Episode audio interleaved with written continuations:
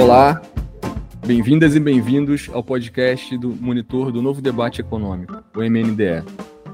Inauguramos esse espaço com a ideia de promover o debate sobre as novas maneiras de pensar a economia que hoje circulam na esfera pública, até recentemente dominada pela visão ortodoxa. O site novodebateeconômico.org.br conta com um blog de artigos de autoria de especialistas convidados, podcasts, textos produzidos a partir de dados de pesquisas e um glossário explicando os principais conceitos envolvidos no novo debate econômico, como aqueles relativos aos temas do meio ambiente, igualdade de gênero, inclusão racial e economia. Olá, eu sou André Madruga, pesquisador do Manchetômetro e do MNDE. Vou apresentar o podcast dessa semana, que hoje recebe Cristina Vieselli, doutora em Economia pela Universidade Federal do Rio Grande do Sul, onde também possui pós-doutorado. Cristina é especialista em análise de gênero pela American University economista do Departamento Intersindical de Estatísticas e Estudos Socioeconômicos, DIESE, professora da Universidade Estadual de Santa Catarina e colunista do portal Democracia e Mundo do Trabalho em Debate. Olá, Cristina, bem-vindo ao podcast. Oi, André. Oi, Luciano. Oi, ouvintes. Obrigada pelo convite. Agradeço muito. Parabéns pelo, pelo desenvolvimento do podcast, do portal. Adorei. Legal. E, como ela disse, participação também do nosso pesquisador, Luciano, Luciano Alencar, doutor em Economia pela FRJ, professor da FRJ e pesquisador também do MNDE. Bem-vindo, Luciano. Valeu, André. Bem-vinda, Cristina. E vamos ao debate. Cristina, qual é a magnitude da desigualdade salarial entre homens e mulheres para as mesmas funções hoje? Se acredita que a lei sancionada pelo governo Lula, que prevê a, obrigatoriedade da igualdade de salários para os mesmos cargos, trará avanço de fato? Então, André, atualmente a remuneração média entre homens e mulheres, as mulheres recebem em torno de 80% da média salarial masculina. Né? Isso em 2022. Né? Exatamente, o número seria 78,87%. Mas a gente tem que considerar que essas desigualdades, elas também se entrecruzam com desigualdades de raça, com a questão também da escolaridade, desigualdades regionais. Se a gente for olhar para as mulheres negras, elas recebem em torno de 43% da remuneração média masculina branco uh, dos homens brancos, né, de acordo com os indicadores também de gênero do IBGE. E se a gente for olhar para as regiões, os estados com, uma, com rendimentos médios maiores, como por exemplo o Distrito Federal, a razão de rendimentos de homens e mulheres é ainda menor, 74,68%. E outras regiões, como a Bahia, por exemplo, cuja remuneração média é menor, essa relação ela vai, é, ela gira em torno de 92,58%. Então, assim, é difícil a gente mensurar a desigualdade salarial nas mesmas atividades, porque isso depende bastante de políticas internas de cada empresa, incluindo critérios vinculados aos planos de cargos e salários, que muitas vezes não são disponibilizados nem para os próprios sindicatos que representam aqueles trabalhadores, né? O que a gente pode fazer, né, é analisar as, os setores e também por ocupações, né?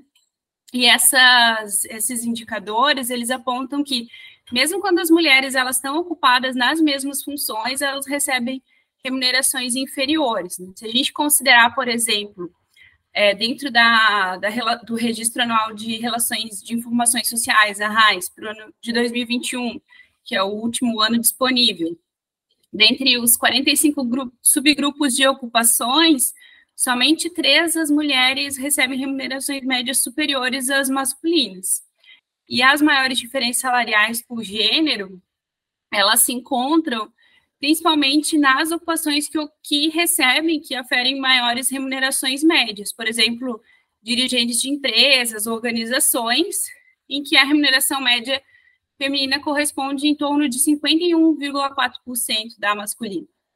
Então, a gente, dentro da literatura econômica mais ortodoxa, né, é, em que se destaca os estudos da nova economia doméstica, do Gary Becker, eles uh, interpretam essas desigualdades no mercado de trabalho por alguns fatores, né? Entre os quais que as mulheres buscariam esses locais de trabalho de menor produtividade, pois dessa forma elas conseguiriam conciliar essas atividades com os trabalhos domésticos, de cuidados não remunerados. Além disso, né, a rotatividade feminina é maior, considerando o tempo de trabalho destinado para essas atividades também, e o custo de contratação das mulheres seria considerado superior, uh, haja vista essa licença maternidade, 120 dias, e outras licenças que são normalmente tiradas por mulheres, né? Considerando que a licença maternidade no Brasil, por exemplo, é de 120 dias, podendo se estender por mais 60, e os homens eles possuem licenças que variam de 5 a 20 dias. Então, aí a gente também tem uma desigualdade na questão é, da legislação.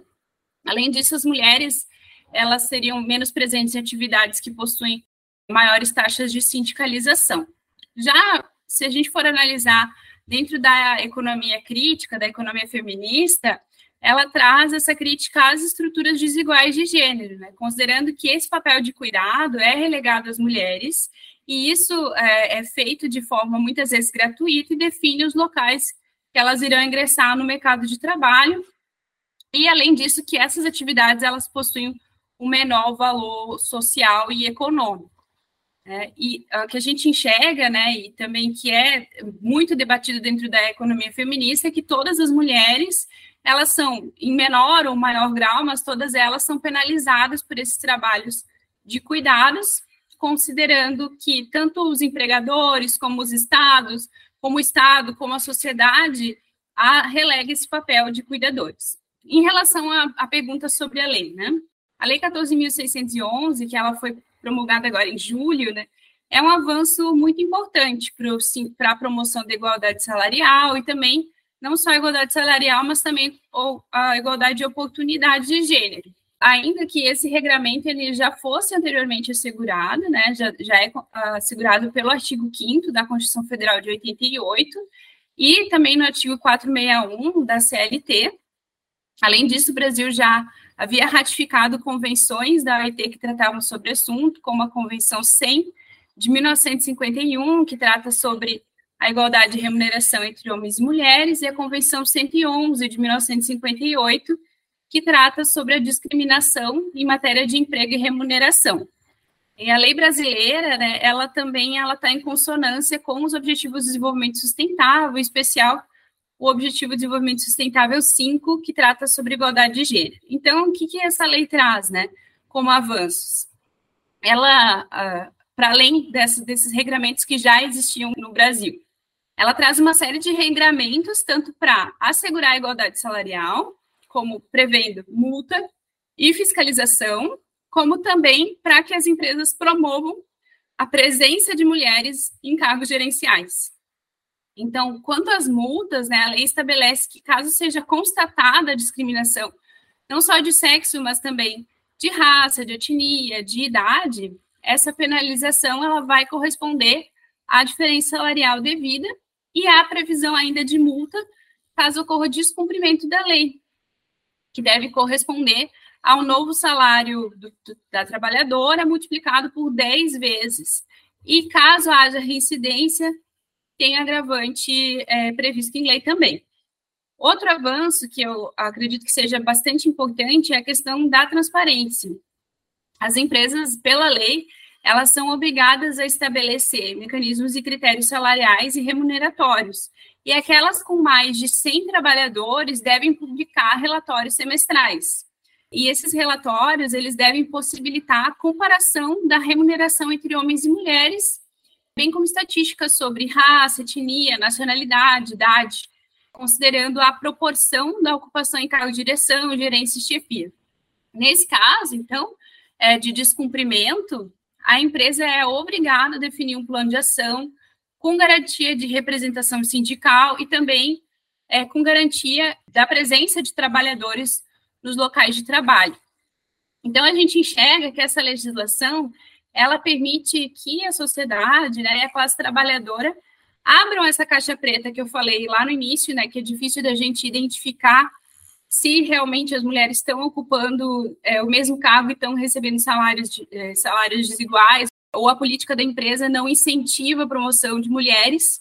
Então, essa, essa lei ela permite que se abra essa caixa preta e que esse plano, né, de os PCS, os planos de cargos e salários, eles sejam socializados entre os sindicatos que representam a categoria, entre os trabalhadores e a sociedade, né? Então isso faz com que possibilite uma maior democratização dos locais em que as, as empresas estão, né? Então eu enxergo, né, e, e acredito que boa parte do movimento feminista também que é um grande avanço em termos legislativos. Né? Mas a gente tem que colocar algumas ressalvas, né? É que para alcançar essa igualdade efetiva de gênero, né, é necessário que essa legislação ela também esteja alinhada com outras políticas voltadas para a promoção, principalmente de um sistema de relações de cuidados integral, né, que inclua tanto mudanças no aparato legislativo, como eu falei, né, é, considerando essa maior igualdade ou igualdade plena das licenças parentais, que, é, que existem em diversos países da América Latina, como, por exemplo, o Uruguai, é, mas também a oferta de infraestruturas de cuidados, como, como, por exemplo, a ampliação da oferta de escolas de educação infantil, de ensino básico integral. Essas políticas voltadas para os cuidados, a gente enxerga que elas ah, contribuem tanto para a redistribuição desse trabalho é, não remunerado por toda a sociedade, como também o aumento da empregabilidade feminina, que a taxa de participação das mulheres no mercado de trabalho no Brasil é bastante baixa. Hum? É, e também possui reflexos no bem-estar social, principalmente se a gente pensar nas futuras gerações.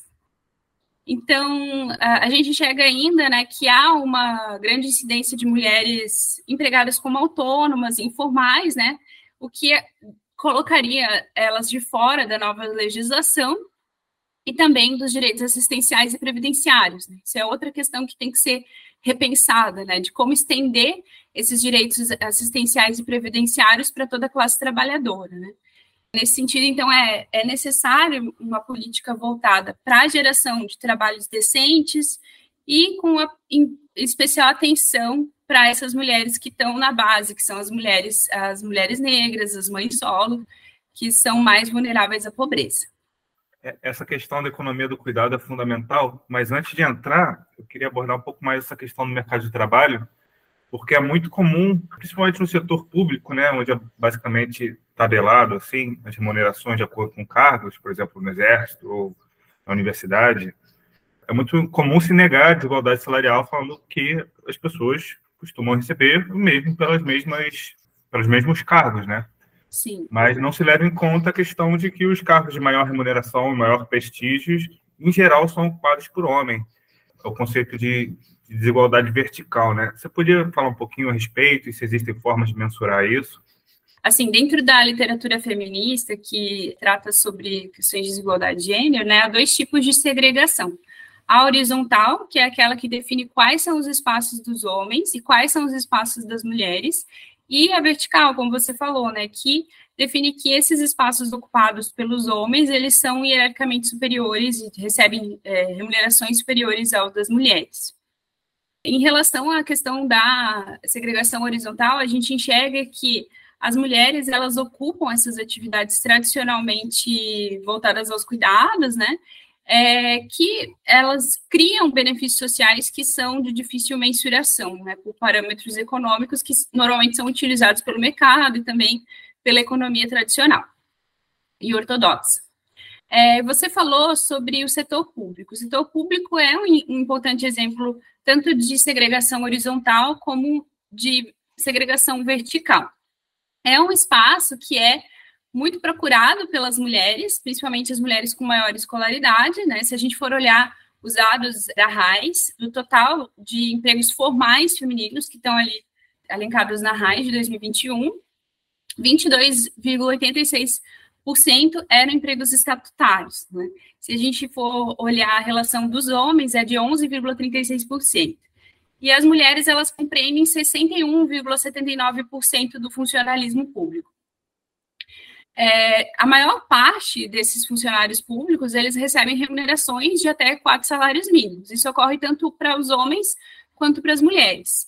Né? Só que as mulheres elas vão estar empregadas em atividades, por exemplo, como professoras, professoras de ensino fundamental, professoras de ensino médio, professoras de educação infantil, técnicas de enfermagem.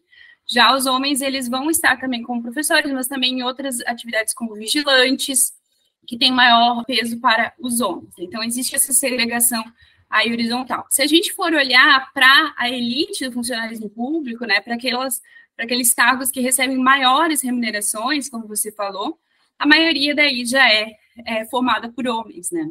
Por exemplo, se a gente for pegar promotores públicos, 59,59% ,59 são homens. Os magistrados, 59,81% são homens. Auditores fiscais do Tesouro Nacional, 69,33% são homens, quase 70% são homens, né? O que a gente enxerga, né? Isso considerando que as mulheres elas têm uma maior escolaridade que os homens, né? Então a gente enxerga que há essas barreiras de entrada para as mulheres conseguirem também ingressar nessas carreiras de maiores remunerações. Assim como acontece no setor privado, acontece também no setor público, né? O que a gente chama dentro da, da economia feminista, dentro das análises de gênero em geral, análises feministas em geral, a gente chama de teto, teto de vidro. São essas barreiras de, de ingresso das mulheres para essas carreiras de maior prestígio, de maior remuneração. Se a gente for olhar no funcionalismo público, a competição de, uma, de elite, né? A competição entre os homens e mulheres por essas ocupações de maior prestígio é desigual, né? Considerando que essas carreiras elas requerem, elas exigem um tempo de preparação que muitas vezes é impossibilitado, né? Pelas pessoas que têm responsabilidade de cuidados, pelas pessoas que, que têm é, os afazeres domésticos em maior nível. Né? Então a gente enxerga que há essas segregações de gênero, de raça, de classe, também no ingresso das carreiras de elite do funcionalismo público, o que poderia ser mitigado através de políticas de cotas. Cristina, como a divisão social de trabalhos entre gêneros se traduz em desigualdade? Em que consiste a chamada pobreza de tempo? Você já meio que citou. E como, que, como ela se desdobra da economia para as outras áreas da vida social? Então, a gente percebe que essas estruturas desiguais de gênero elas estão associadas a normas sociais, ao acesso das políticas voltadas para os cuidados, à democratização dos espaços públicos e privados. E essa estrutura, ela reflete em desigualdades relacionadas tanto à participação no mercado de trabalho, que eh, no Brasil e na América Latina a participação feminina é bastante baixa, em torno de 50, 45, 50% das mulheres participam do mercado de trabalho. Também, né, os locais em que as homens e mulheres eh, vão se inserir, como eu falei anteriormente, né? Então, quem é mais prejudicado nesse cenário são as mulheres pobres, principalmente as mulheres negras, que são mães, que têm uma sobrecarga de trabalho não remunerado, né? Considerando que essa camada, ela tem baixo acesso ao sistema previdenciário, sistema de seguridade social, como eu falei, mas também menor acesso aos recursos públicos, como escola de educação infantil, né? Normalmente elas residem longe dos locais de trabalho, longe dos serviços de saúde. Então, essas mulheres, é, essa camada da população, elas têm o que a gente chama de uma constrição de tempo, né? E o tempo dela se divide em muitas e múltiplas atividades. A gente enxerga que, como o, a renda das mulheres, que são chefes de família, é cada vez mais importante para o sustento familiar, elas procuram ocupar o seu tempo em várias atividades remuneradas que se multiplicam entre as atividades não remuneradas. Então, isso faz com que, além do tempo de planejar todas essas atividades, que vai gerar uma carga mental, né? Então, a economia feminista, ela entende que é necessário, né, para além dos parâmetros que normalmente são utilizados para a mensuração de pobreza, né, que é a renda, é, que uh, se utilize o tempo como um parâmetro importante aí de mensuração do bem-estar.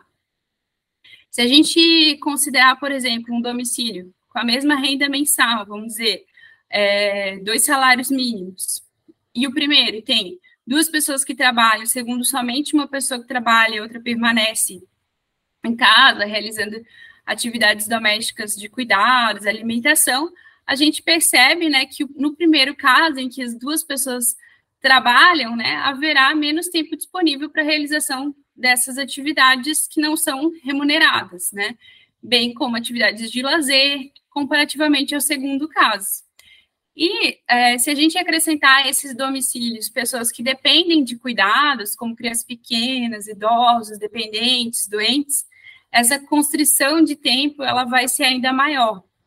E, consequentemente, a constrição monetária. A gente enxergou muito isso durante a pandemia, né, que as mulheres, elas, que as, os setores que são, principalmente setores de cuidados, né, eles fecharam, né, escolas de educação infantil, muitos serviços também, e as mulheres, é, e esse trabalho ele acabou sendo incorporado dentro dos domicílios, o que gerou uma sobrecarga de trabalho, principalmente para as mulheres, não somente de trabalho é, de trabalho não remunerado, mas também uma, uma sobrecarga mental.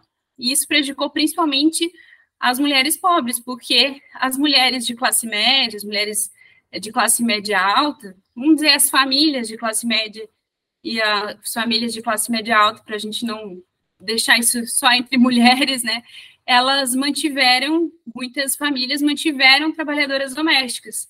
Só que as trabalhadoras domésticas não tinham com quem manter, por exemplo, seus filhos, né? Então a gente teve muitos casos de abuso de criança, muitos casos de é, é, crianças que foram ao trabalho e acabaram morrendo, como o caso do menino Miguel, enfim. A gente tem de, de uma diversidade de casos, esse é um exemplo, né, que ocorreu uh, bastante importante aí na história é, recente.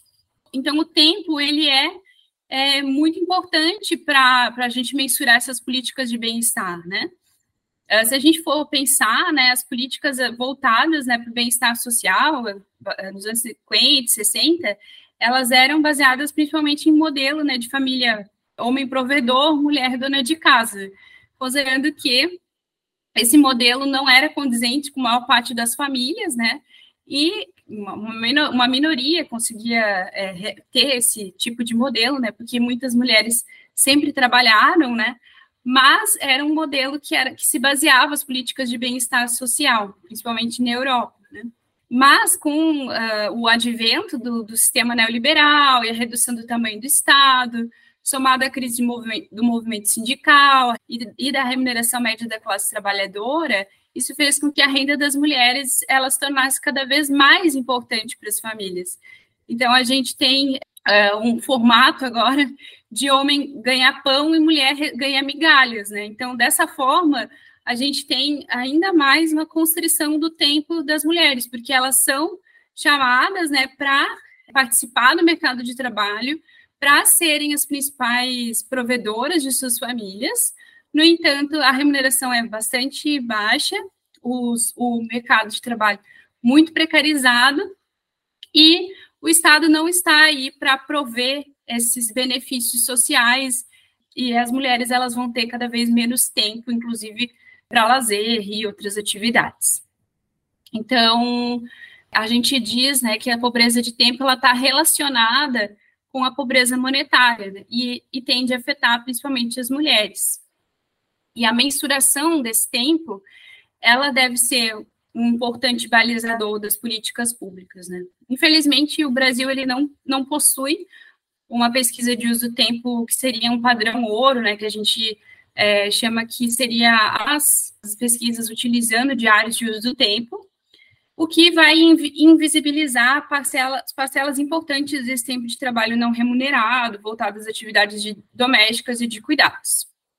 E ainda também outras atividades, como transporte lazer, seriam bastante importantes para a definição de políticas públicas. Então, é necessário né, que o Brasil desenvolva melhor essas pesquisas de uso do tempo, principalmente baseadas em diários, para a gente ter uma análise mais acurada de como que as famílias é, despendem os seus tempos, né, e como de fato se é, relaciona a pobreza de tempo uh, nas famílias brasileiras. É, informação é fundamental, tanto para a gente entender a situação atual, quanto para a gente desenhar políticas públicas, né, para reduzir essa desigualdade. Exato. Mas, mas voltando um pouco aqui, é, a, o próprio conceito de produto interno bruto, a própria mensuração do PIB, ele já reflete em certa medida a desigualdade de gênero, né? Eu lembro de exemplo de, de professor na universidade, na faculdade de economia, falando um exemplo grotesco, mas que acaba sendo real, que tipo, se um homem casa com a sua doméstica, o PIB cai. É, nesse sentido, você podia explorar um pouco o, o conceito de, de, trabalho reprodutivo, falar um pouco qual seria mais ou menos a, a magnitude dele, o peso dele em relação ao produto interno bruto? Sim, essa pergunta é muito, muito importante dentro da economia feminista, porque, inclusive, a própria, os próprios os primeiros livros de economia feminista, eles tratam justamente dessa crítica à forma como a economia mensura a sua produção e uh, invisibiliza os trabalhos das mulheres, né? Essa frase que você citou é do Arthur Cecil Pigou, né? Ele vai justamente dizer, né, os, os, teóricos clássicos, em geral, eles vão tratar dessa, dessa questão dos trabalhos não remunerados como se eles fossem não econômicos, não produtivos, e, a, e as mulheres, e as feministas da época, depois a gente tem o desenvolvimento da economia feminista só como uma disciplina própria a partir dos anos 90, né, mas elas vão historicamente criticar essa exclusão dos trabalhos não remunerados das mensurações econômicas, né, e como que isso vai afetar as mulheres. Se a gente for analisar, né, o produto interno bruto, ele mensura somente as mercadorias e serviços que são trocadas no mercado por dinheiro, né, monetariamente. Isso dentro do território, dentro de um determinado tempo. Isso que a gente aprende nas aulas de é, introdução à economia, nas aulas de economia em geral. Desde o primeiro manual do Sistema de Contas Nacionais, que houve críticas por parte do movimento feminista e também de estatísticas mulheres, né, que essa, essa formulação, ela excluía a produção de diversos países, né, considerando que muitos países não industrializados, eles baseiam sua produção na produção de subsistência, né, e também, além disso, né, houve a exclusão dos trabalhos, dos serviços não remunerados, principalmente, que são realizados principalmente pelas mulheres. Se a gente for olhar as atualizações dos manuais de sistema de contas nacionais organizados pelas Nações Unidas, houve avanços nesse sentido, né?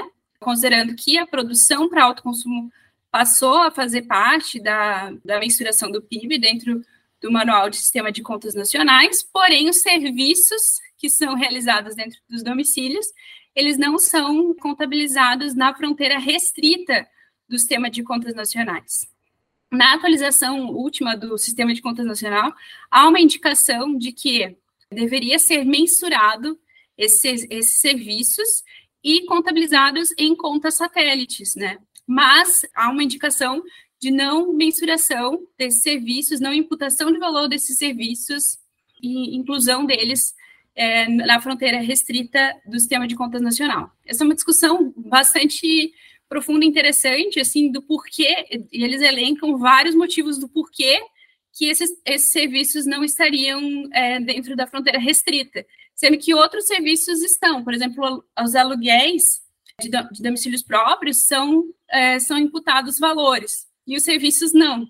E uma, uma das justificativas é justamente porque o valor dos serviços domésticos seria de difícil mensuração, que o objetivo do sistema de contas nacionais não é mensurar o bem-estar, só que se a gente for olhar é, depois, a partir do desenvolvimento de pesquisas de uso do tempo e também dessa indicação das contas satélites, né, de realização de contas satélites, diversos países começaram a fazer contas satélites mensurando o quanto que valeria esses, esses trabalhos não remunerados, né? Então, a gente tem países, inclusive, que fazem, por exemplo, Estados Unidos, Reino Unido, que fazem esse, essa mensuração a cada 10 anos, a cada 5 anos e uma comparação de como que esses trabalhos se relacionam com os trabalhos produtivos, com os trabalhos reprodutivos. Com isso, a gente teve uma evolução também no, no, no, que é classificado como trabalho, no próprio termo trabalho, né? Dentro das estatísticas da Organização Internacional do Trabalho, os serviços, os serviços que são realizados de forma não remunerada dentro dos domicílios, eles são considerados formas de trabalho. Né? Então, a gente enxerga né, que isso foi uma evolução importante, né, mas que a gente precisa melhorar aí as, as, as, as metodologias de análise. Né? Uh, tem diversos países que realizam, como eu falei, realizam contas satélites, realizam a mensuração, diversas metodologias, inclusive que são indicadas pela Organização Internacional do Trabalho, e há uma variação, né, de bem importante aí de quanto que valeria esse PIB doméstico, né? A gente tem, por exemplo, o Reino Unido, né, pela metodologia do custo de oportunidade, ele chegaria a 68% do PIB. Outros países menos envolvidos, em torno de 30%.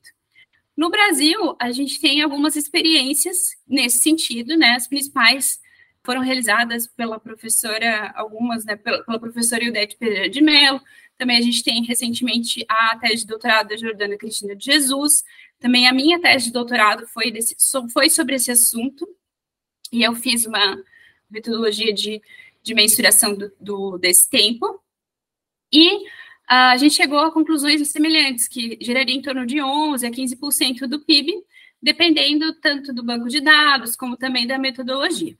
Essa, essa diferença, né, que é bastante relevante do Brasil e para os demais países do mundo, menos até mesmo os países em desenvolvimento, a mensuração aqui no Brasil é bem inferior à dos demais países. Né? A gente consegue enxergar que ela justamente está relacionada com a falta de uma pesquisa de uso do tempo baseada em diários de uso do tempo, é, e também a diferença entre países ela se dá principalmente também porque a gente tem uma remuneração mais baixa das trabalhadoras domésticas e dos trabalhos em geral, né? Traba da classe trabalhadora em geral, tem, recebe uma remuneração mais baixa, então, comparativamente, quando a gente vai fazer a imputação desse valor, os países com renda mais alta vão é, permanecer com, com um PIB mais elevado. É, a sua segunda pergunta sobre os trabalhos reprodutivos, né? É, esse termo ele foi bastante utilizado, principalmente aí nos anos 60 e 70, dentro de um conceito de reprodução social, em que seriam designadas as atividades voltadas para a reprodução da sociedade. Né? E essas atividades seriam tanto de gestação de novos seres humanos, né? como também alimentação, limpeza da casa, cuidados, né? que pode ser realizado é, de forma remunerada ou não remunerada.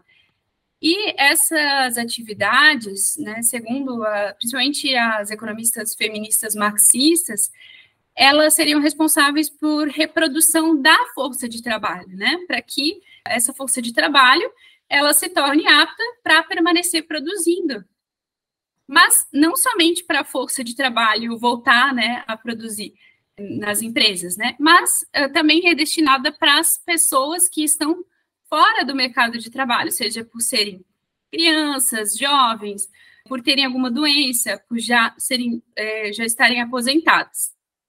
Tem uma capa de um livro da Nancy Fraser, que ela que é o, o livro chama Who Pays for the Kids e ela justamente mostra uma linha de produção em que as pessoas estão produzindo é, mercadorias e que essas mesmas pessoas elas retornam ao trabalho, retornam para os domicílios e são reproduzidas pelas mulheres, né?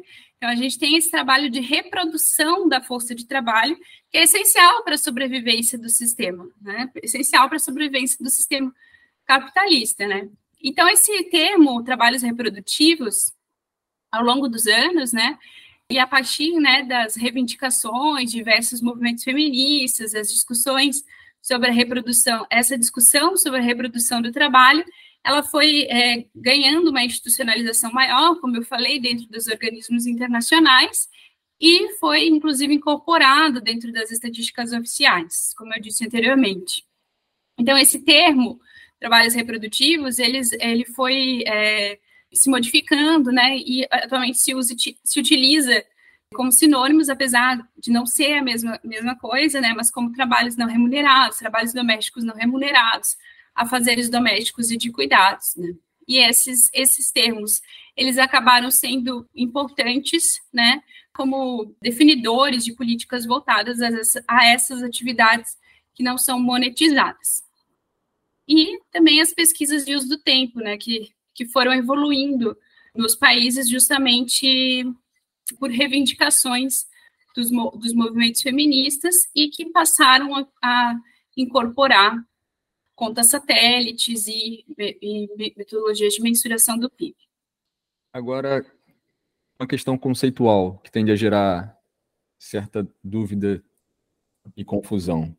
Em que consiste a economia feminista e em que ela difere da economia de gênero? Então, André, essa sua pergunta é bem interessante, assim, porque de fato existem diferenças importantes, né? A economia feminista, ela analisa essas estruturas de gênero, ela, ela analisa como essas estruturas afetam a presença de homens e mulheres na sociedade de forma desigual, e que, devido a isso, as mulheres elas estariam em locais hierarquicamente inferiores, em locais de maior vulnerabilidade social. Né? E essas uh, desigualdades elas se entrecruzam com outras estruturas, como a desigualdade racial, de classe, de sexualidade. Então, existe uma compreensão de que essas relações de gênero, elas não são inatas, mas elas são construções sociais e históricas, que é algo que, dentro de outras ciências sociais, já havia essa crítica, né? Já havia esse entendimento. Então, a economia feminista ela vai incorporar essa crítica das estruturas de gênero e que essas estruturas elas tendem a se perpetuar, considerando que esses espaços eles compreendem estruturas uh, de poder, né? E que vão influenciar na elaboração de políticas econômicas que normalmente são realizadas por homens e que são realizadas de forma neutra ao gênero. Então, além dessa análise crítica dos efeitos desiguais das estruturas de gênero, existe também uma busca pela formulação de políticas econômicas que transformem essa realidade, que incorporem os trabalhos das mulheres dentro das suas perspectivas. Por exemplo, né, dentro de políticas fiscais, da política tributária, é importante que tenha um olhar sobre como essas políticas tributárias vão afetar nas desigualdades de gênero. Né? As, as, políticas tributárias não são neutras ao gênero. Né?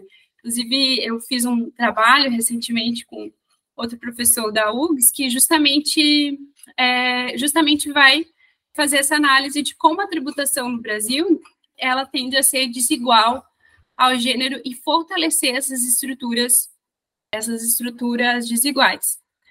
Então, a economia feminista ela difere da economia de gênero, né? Porque a economia de gênero ela vai analisar essas diferenças entre homens e mulheres, sem fazer essa crítica, né? Sem considerar que essas estruturas de gênero elas são composições, elas são é, reflexos de, de uma estrutura hierarquizada, né? Ela vai definir essas, essas estruturas como inatas, né?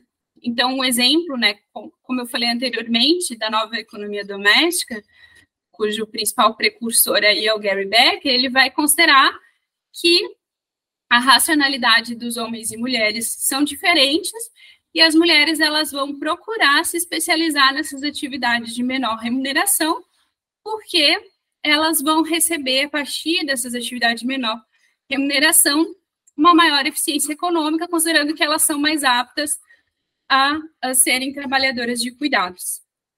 Então, aí que é a principal diferença. Não é uma para a economia feminista não é uma questão de escolha, é uma questão de estrutura, né, que pode ser mudada e que deve ser é, modificada.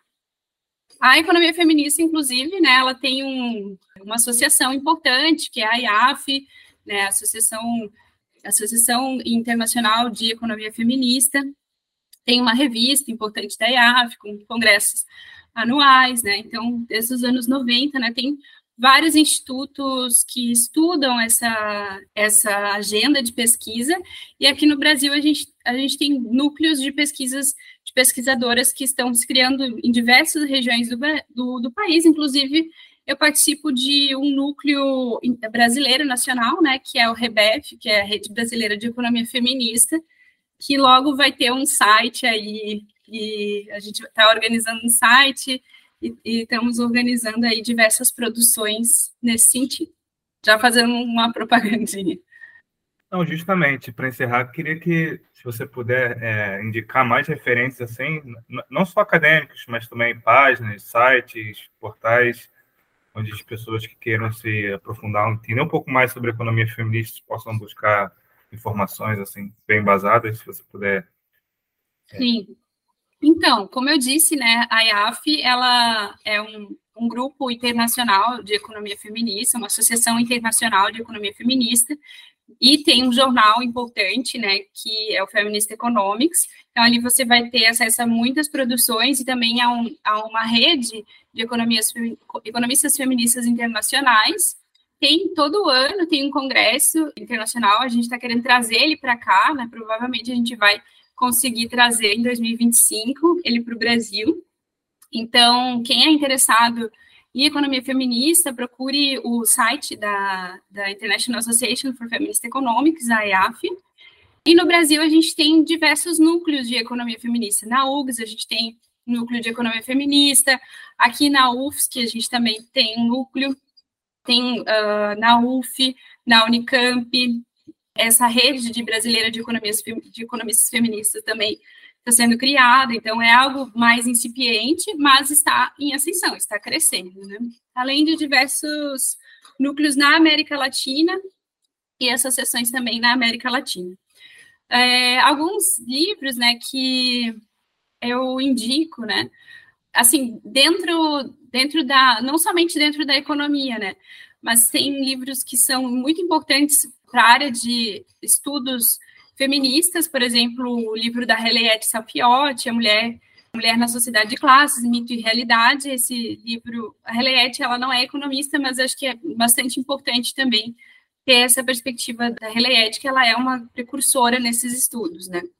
O livro também da Marilyn Warren, If, If Women Counted, a New Feminist Economics. Infelizmente, ele não é traduzido para o português, mas é um dos precursores aí do, do, da economia feminista, porque ela justamente vai fazer ela vai fazer essa, essa crítica do sistema de contas nacionais. Então, para quem tem interesse em estudar esse assunto de sistema de contas nacionais, esse livro é um livro essencial. Eu também citei, eh, durante a entrevista, a Nancy Forbre. Agora, eu não sei se eu citei ela como Nancy Forbre ou Nancy Fraser, as duas têm o mesmo primeiro nome, mas as duas escrevem sobre, sobre feminismo, mas a Nancy Fraser, ela não é economista, Nancy Forbre é economista, acho que eu falei como Nancy Fraser. mas esse livro, Who Pays for the Kids, também é bem importante, né, porque ele justamente vai trazer essa crítica das estruturas é, econômicas e como que elas excluem o trabalho das mulheres. Então, é bem, é bem legal. É, também acho que não tem tradução em, em português, mas tem um livro que foi traduzido recentemente para português de uma economista francesa, a Helene Perivier, que é a economia feminista, porque a ciência econômica precisa do feminismo e vice-versa.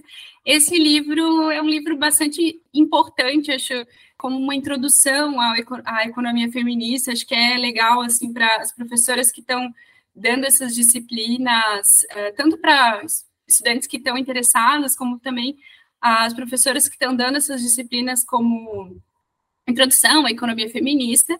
É, o núcleo de, de estudos em economia feminista da URG está estudando esse livro e eu recomendo, ele é bem, ele é bem interessante, até como forma de fazer uma crítica à, à própria incorporação do conceito de gênero e de como que é, esse conceito foi incorporado dentro da, das perspectivas internacionais e do próprio liberalismo econômico, de que seria mais eficiente incorporar as mulheres no mercado de trabalho, nos locais de poder, nos locais gerenciais, como se a eficiência fosse por si um argumento suficiente, né? E não a justiça.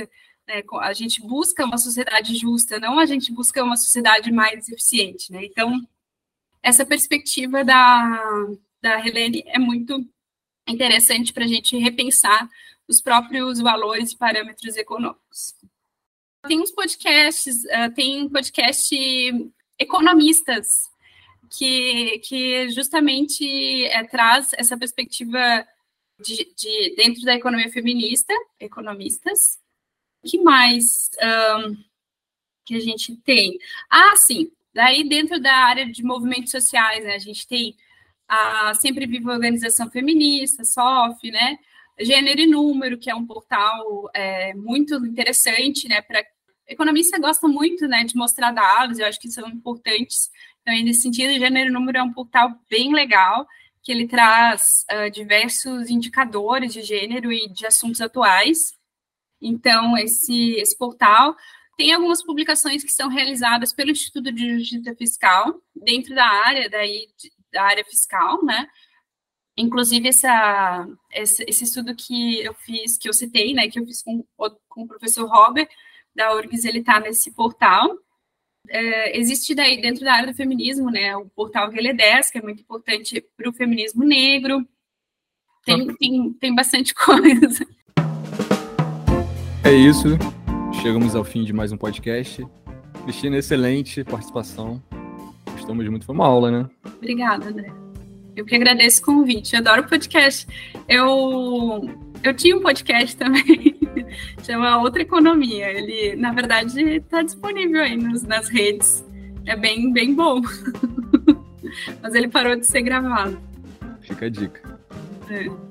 Tá convidado já para outros episódios. Luciano, Obrigada. também. Obrigado pela participação. Alô, foi um prazer entender um pouquinho mais sobre economia feminista. Acho que é um assunto que ainda dá para muitos podcasts. E vamos que vamos. É isso. Obrigado a todos os ouvintes e até o próximo episódio.